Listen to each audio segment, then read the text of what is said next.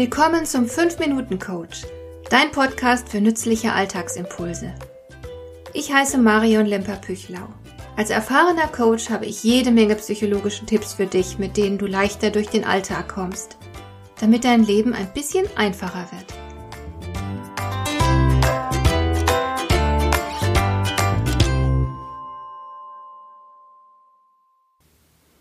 Ich werde nie vergessen, wie quälend meine Schulzeit für mich war – jeden Morgen mussten meine Schwestern und ich um Viertel nach sechs aufstehen.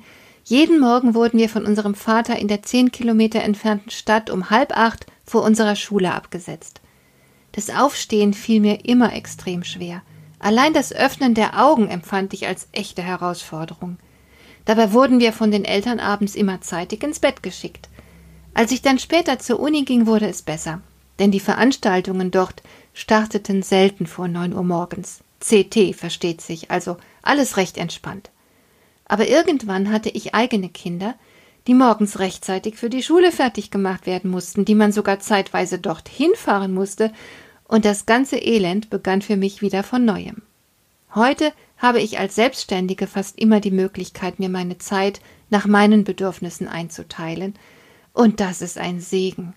Aufgestanden wird zwischen sieben Uhr und halb acht, Gearbeitet wird meist bis in den späten Abend hinein. Es ist selten, dass ich vor 22 Uhr Schluss mache. Und es geht mir gut dabei. Millionen von Menschen werden in einen Tagesablauf gezwungen, der überhaupt nicht an ihre innere Uhr angepasst ist. Viele haben kein Problem mit dem vorgegebenen Zeitraster, aber für etliche kann es eine richtige Tortur sein. Die Wissenschaftler haben keine Zweifel mehr daran, dass wir unterschiedlich ticken. Der eine läuft frühmorgens zu Hochform auf, während ein anderer sich mühsam aus dem Bett quält und trotz Kaffee wie ein Schlafwandler herumläuft. Manche Menschen darf man vor einer bestimmten Uhrzeit morgens erst gar nicht ansprechen.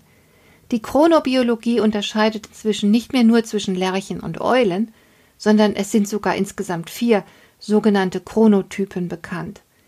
Die Löwen gelten als Frühaufsteher, die Bären haben ihren klassischen Tag-Nacht-Rhythmus mit acht Stunden Schlaf jede Nacht. Die Delfine, die generell sehr schlecht schlafen, und schließlich noch die nachtaktiven Wölfe. Und es sieht so aus, als könnte man sich nicht beliebig umstellen und anpassen. Es soll sogar Menschen geben, deren Immunsystem schlapp macht, sobald sie ihren Rhythmus nur um eine einzige Stunde verschieben. So weit muss es nicht unbedingt kommen, aber es tut wohl grundsätzlich nicht gut, wenn wir uns an die gesellschaftlich vorgegebenen Zeitpläne halten müssen. Solange der Körper noch das Schlafhormon Melatonin ausschüttet, sollte der Wecker nach Möglichkeit still bleiben. Und man ist keineswegs faul oder bequem, wenn man morgens einfach nicht gerne früh aufsteht. Wie gesagt, ich selbst arbeite sehr viel und ausdauernd, aber eben nicht morgens früh. Angeblich leiden rund zwei Drittel der arbeitenden Bevölkerung in den westlichen Ländern unter der falschen Taktung, weil ihr Biorhythmus um mindestens eine Stunde gegenüber dem aufgezwungenen Zeitplan verschoben ist. Eine Studie der University of Arizona legt nahe, dass sich auf diese Weise das Risiko einer Herzerkrankung um 11 Prozent erhöht.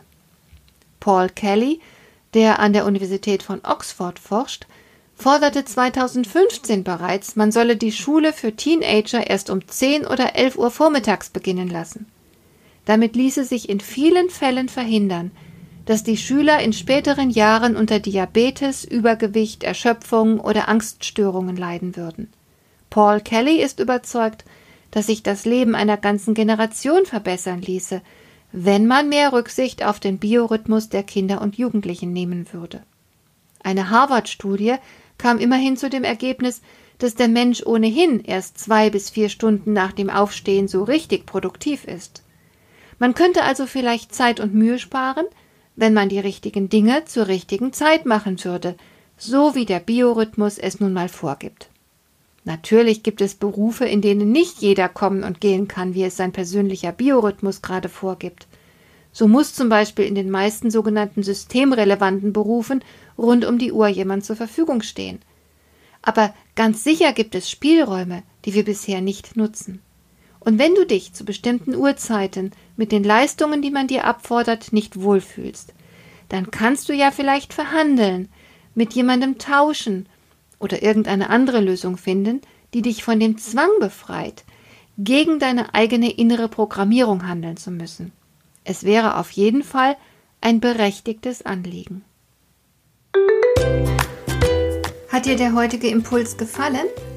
Dann kannst du jetzt zwei Dinge tun. Du kannst mir eine Nachricht schicken mit einer Frage, zu der du gerne hier im Podcast eine Antwort hättest.